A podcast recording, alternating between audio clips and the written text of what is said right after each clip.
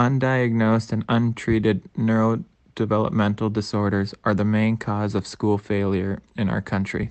4% of boys and girls between the ages of 4 and 14 have some type of disorder that includes anxiety, depression, OCD, obsessive compulsive disorder, hyperactivity, and of course, autism.